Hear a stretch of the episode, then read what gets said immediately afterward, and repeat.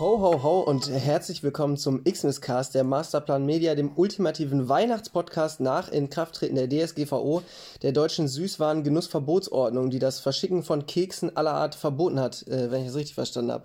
Mein Name ist Stefan Schöneberg und in meiner Interimsfunktion als Chief Christmas Officer, also kurz CCO bei der Masterplan, spreche ich heute mit meiner Kollegin Jana, die für Sie und euch und uns das Weihnachtsreporting 2020 fertiggestellt hat.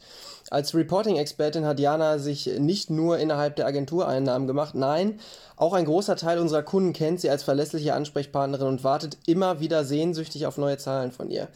Hallo Jana, erzähl, wie ist es gelaufen? Stefan, überraschend gut. Ich kann die Zahlen selbst kaum glauben. Unsere gerade abgeschlossene Rapid Touchy Feeling All-In äh, RTA-Kampagne zeigt einmal, dass wir es einfach drauf haben. Allein die durchschnittliche Verweildauer im Advent beträgt in diesem Jahr voraussichtlich ganze 28 Tage. Gemessen daran, dass die Adventszeit nur vier Wochen dauert und der erste Advent auf einen Sonntag fiel, ein sensationelles Ergebnis. Da hatten wir deutlich weniger erwartet. Das ist ja grandios. Kannst du auch etwas zur Adventskalender-Öffnungsrate sagen und vielleicht auch dazu, wann welches Türchen geöffnet wird? Klar, hier bin ich auf überraschende Zahlen gestoßen. In diesem Jahr haben 90 Prozent der Befragten gleich am 1. Dezember sämtliche Türchen geöffnet und alles verschlungen, was nicht bei drei auf den Bäumen war. Auch kleine Geschenke, die eigentlich gar nicht zum Verzehr geeignet sind. Das sind 0,2 Prozent mehr als im letzten Jahr. Wir sehen hier einen deutlichen und besorgniserregenden Trend nach oben. Ähm, wie könnte man diesem Trend aus seiner Sicht entgegenwirken? Puh, Stefan, tut mir leid. Da bin ich ratlos. Wir haben ja eigentlich gar keinen Hebel. 95% der Adventskalender-User haben diesen direkt über ihrem Bett hängen. Da ist die Versuchung schon sehr groß zuzugreifen. Zumal im Homeoffice das Bett the place to be ist. Quasi 24-7. Hm, kommen wir zu einem weiteren äh, heiteren Thema. Wie hoch ist die durchschnittliche Anzahl getrunkener Glühweine, aufgesplittet nach mit und ohne Schuss beim Christmas Online-Shopping auf dem heimischen Sofa? Und welchen Einfluss hat der Zustand des Online-Shoppers auf die Höhe des Warenkorbes? Gibt es hier überhaupt eine Korrelation? Ja, die gibt es. Um es kurz zu machen, je voller, je doller. Die Genusstrinker, die ohne Schuss trinken, halten länger durch. Im Schnitt etwa 50 Minuten, bis das Körbchen und sie selbst voll sind. Anders sieht es bei den Wirkungstrinkern aus. Mit steigender Trinktaktung und erhöhter Umdrehung im Glas verkürzt sich die Drink-Through-Conversion um 68% auf durchschnittlich 7 Minuten. Kritisch ist in dieser Gruppe auch, dass sie parallel über den Second- und Third-Screen einkauft und dabei schnell den Überblick verliert. Warenkörbe von mehreren hunderttausend Euro in dieser Gruppe sind keine Seltenheit. Und am nächsten Tag ist das Gejammer groß. Naja, kennt man ja von sich selbst, ja, Stefan? Äh, ja. Äh, sind die Zahlen äh, signifikant? Ich meine, wie hoch sind die Fallzahlen? Uh, die Fallzahlen sind ausreichend hoch und deutlich besser, als sie im Vergleichszeitraum 2019 waren. Du glaubst gar nicht, wie viele dieses Jahr gefallen sind. Vom Sofa, vom Tisch, vom Baum oder vom Balkon. Wir hatten noch nie so gute Fallzahlen wie in diesem Jahr. Ach super. Kannst du in diesem Zusammenhang auch etwas zur Conversion Rate von Wunschzettelwünschen bis zum Paket unterm Tannenbaum sagen?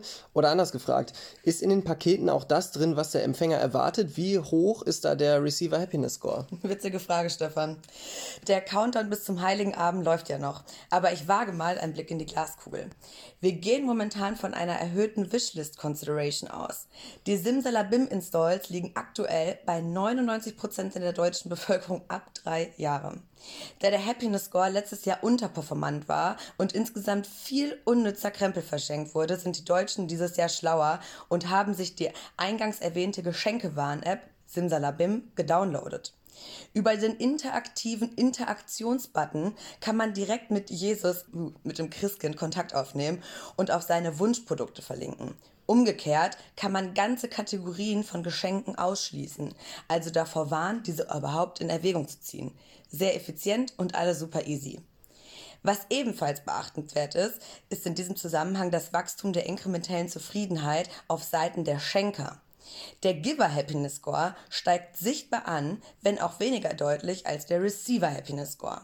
Ebenso verstärkt sich der ROPO-Effekt nach dem App-Download. Der Really Outstanding Product Overpaste sorgt für einen signifikanten Anstieg in der ungestützten Weihnachtserinnerung.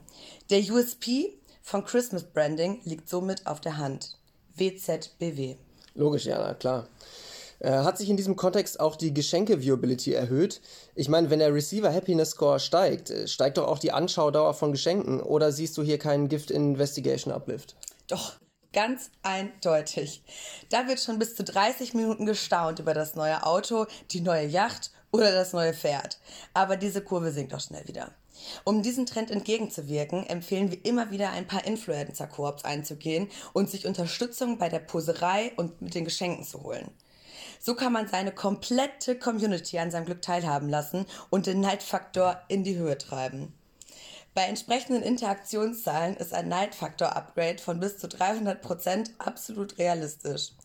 Dieser Punkt wird leider immer noch von vielen nicht ernst genug genommen und sollte längst zum New Normal gehören. Ehrlich. Ja, Jana, wo du recht hast, äh, hast du recht. Aber kommen wir noch einmal zurück zur Anlieferung von Geschenken. Aus unseren Footfall-Analysen, dem Polygonverfahren und den damit verbundenen Offline-Trackings kennen wir die genaue Entfernung vom Wunschmittelzettel-Blickkontakt bis zum Schornstein-Durchbruch-Besuch. Äh, also die Drive-to-Kamin-Conversion-Rate. Wenn ich mich recht erinnere, waren das ungefähr 123.724 Kilometer. Würdest du mir zustimmen, wenn ich sage, der Weihnachtsmann macht ganz schön Strecke? Jo. Und siehst du hier irgendeine Möglichkeit durch gezieltes Remarketing oder durch Location-Based Advertising oder die Neuinterpretation von GPS-Koordinaten die Strecke zu verkürzen? Puh, ganz ehrlich, das versuchen wir jetzt seit der Geburt Christi. Also seit, boah, warte mal, wie viele Jahre sind das jetzt eigentlich? Ach ja, seit 2020 Jahren. Wir haben es mit Native Advertising versucht, sämtliche Touchpoints der Santa Journey analysiert und alle digitalen Kontaktketten durchbrochen. Ah, wirklich gebracht hat das wenig. Allerdings haben wir in diesem Jahr erstmals das Christkind rausoptimiert. Bei einer Viewability Rate von exakt 0% hätten wir das gerne schon früher gemacht, wollte der Kunde aber nicht. Ich glaube, da gab es Christmas-Konzern intern irgendwelche Rangeleien. Aber so what? Wir machen das jetzt einfach.